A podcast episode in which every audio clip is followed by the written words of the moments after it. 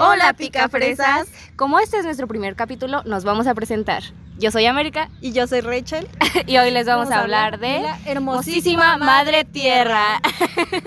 bueno, mi compañera les va a empezar a hablar un poco de esto. Bueno, el 22 de abril del 2009 se va a crear el Día de la Madre Tierra. Es un día en general que se va a celebrar.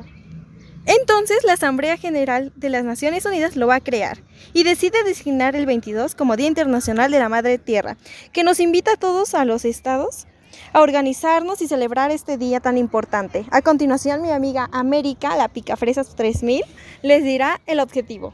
Ok, el objetivo de este día consiste en ampliar y di- divers- diversificar el movimiento ambiental en todo el mundo y movilizarlo eficazmente para construir un medio ambiente saludable y sostenible, hacer frente al cambio climático y proteger la tierra para las generaciones futuras. También tenemos que tener en cuenta el término de madre tierra, y este va a ser una expresión para referirse al planeta Tierra, y es utilizable en varios países, aunque existen muchos que no la suelen apreciar.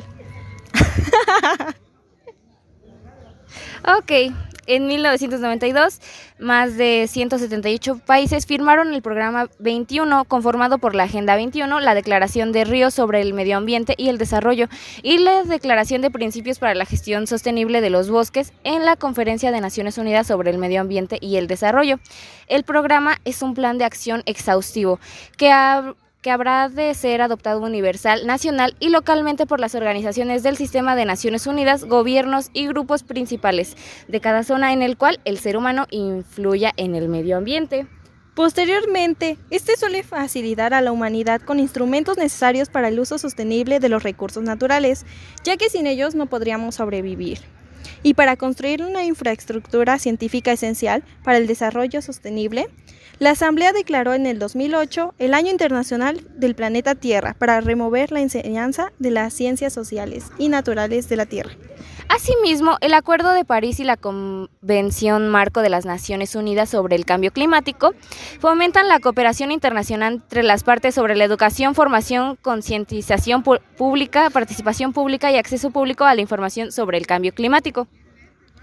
Aunque también es importante considerar que el cambio climático es uno de los desafiantes principales de la humanidad, debido a que sus principales manifestaciones tienen repercusiones en la biología, economía y en la sociedad. Así es. México cuenta con centros oficiales para atender a las causas del cambio climático. En este logramos encontrar el Sistema de Información sobre el Cambio Climático, el Atlas Nacional de Vulnerabilidad al Cambio Climático en México, el Inventario Nacional de Emisiones de Gases y Compuestos de Efectos Invernadero y el Mapa de Vulnerabilidad e Inundaciones, entre otros. Y bueno, para sacar conclusiones, oh, ¿qué es lo que nos lleva a hablar del medio ambiente? Bueno, el medio ambiente es muy importante, así que vamos a dialogar. Para Así es. eso, mi compañera América y yo vamos a tener unos buenos argumentos de por qué es bueno cuidar la madre tierra. Así, pica, así es, pica fresas. Así que pongan mucha atención. Ok, bueno, pues primero que nada hablamos de este cambio climático ya que es importante, ¿no? Ya que la Tierra se está acabando, ya que los seres humanos somos muy destructivos. De hecho, de hecho yo estoy de acuerdo en que los seres humanos somos este, personas muy tontas, porque cuando tenemos algo no lo sabemos apreciar.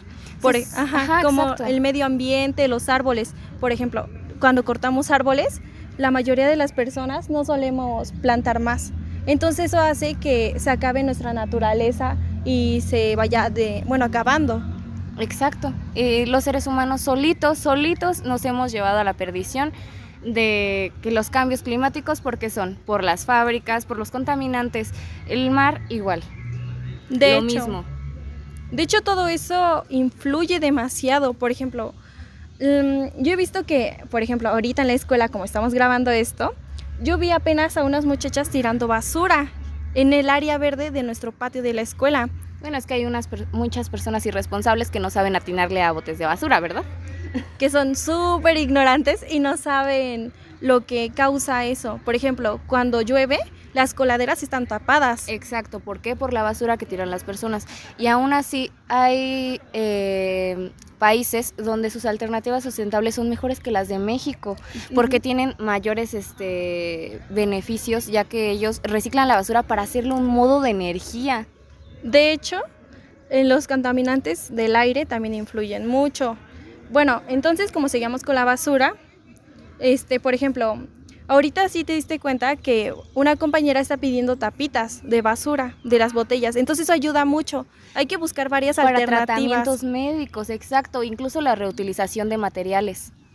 Sí, incluso eso es muy bueno, pero también tenemos que tener en cuenta la contaminación del agua, porque eso también influye en la naturaleza. Por ejemplo, también hasta salen afectados los animales. Hay Ve- miles de especies casi extintas, incluso unas ya extintas, por lo mismo del desastre de los humanos.